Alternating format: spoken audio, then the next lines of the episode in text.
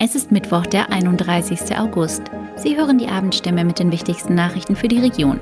Heute mit Sarah Utz. Guten Abend.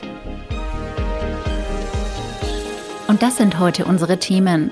Flüchtlingszahlen steigen. So ist die Region für die Aufnahme gewappnet. Sechs Gewerbe in der Hafenstraße. Stadt erwägt Straßenstrichverbot. Gruselspinne. Leicht giftige Nosferatu-Spinne breitet sich auch in der Region aus. Die Zahl der ankommenden Flüchtlinge, insbesondere aus der Ukraine, bringen die Kreise und Kommunen in der Region zunehmend an die Grenze ihrer Möglichkeiten.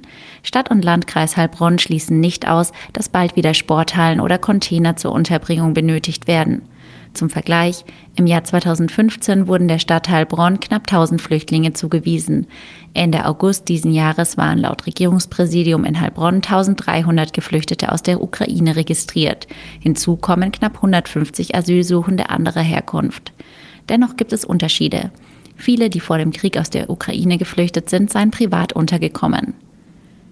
In den Sammelunterkünften der Stadt Heilbronn sind noch 200 der 1300 verfügbaren Plätze frei.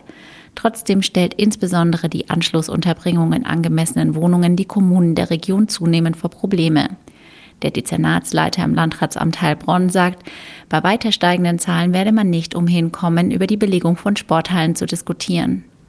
In den Sammelunterkünften im Landkreis Heilbronn leben derzeit 1451 Menschen.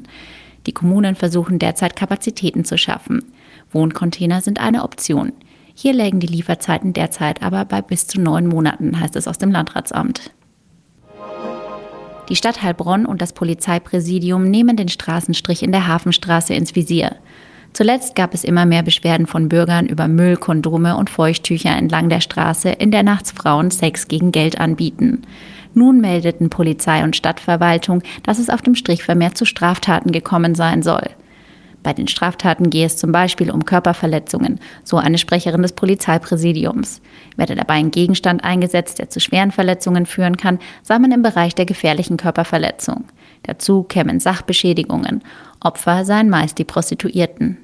Konkrete Zahlen zur Häufung der Taten nennt die Polizei nicht. Mit Kontrollen und Schwerpunkteinsätzen im Milieu soll eine weitere Eskalation der Lage verhindert werden. Heilbronn denkt außerdem laut über ein Verbot des Straßenstrichs nach. Die Stadtverwaltung klärt derzeit, unter welchen rechtlichen Voraussetzungen das möglich wäre. Immer häufiger wird die Nosferatu-Spinne in Baden-Württemberg entdeckt. Nun taucht die aus dem Mittelmeerraum stammende Spinnenart auch in der Region auf. Auf einer Meldeplattform des NABU sind Meldungen unter anderem aus Abstadt, Untergruppenbach, Oberstenfeld und Großbottwart zu finden. Eine übermäßige Angst vor der Spinne sei unbegründet, teilt der NABU mit. Sie habe zwar wie alle anderen Spinnen Gift, um Beutetiere zu betäuben, für den Menschen sei ein Biss aber nicht lebensbedrohlich.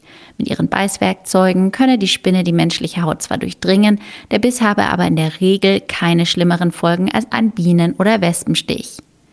Soweit die wichtigsten Nachrichten am Abend. Mehr und ausführliche Informationen für die Region finden Sie in unseren Zeitungen und auf der Homepage der Heilbronner Stimme. Das war die Abendstimme mit den wichtigsten Nachrichten um sechs für die Region Heilbronn und Hohenlohe. Immer von Montag bis Freitag um 18 Uhr auf stimme.de und überall, wo es Podcasts gibt. Sie haben Fragen, Kritik oder Anmerkungen zur Abendstimme? Dann schicken Sie einfach eine E-Mail an podcast.stimme.de. Sie sind Frühaufsteher, gerne draußen an der frischen Luft und wollen sich etwas dazu verdienen? Dann werden Sie Zusteller für die Heilbronner Stimme, Hohenloher Zeitung, Kraichgau Stimme, das Echo und viele weitere Produkte aus der Region. Die Arbeitszeit ist flexibel, ob Minijob, Teilzeit, Vollzeit oder Jobsharing. Auch für Ihr Lebensmodell ist das Passende dabei. Bewerben Sie sich jetzt unter www.frischdabei.de. Auch ab 13 gibt es schon passende Jobs.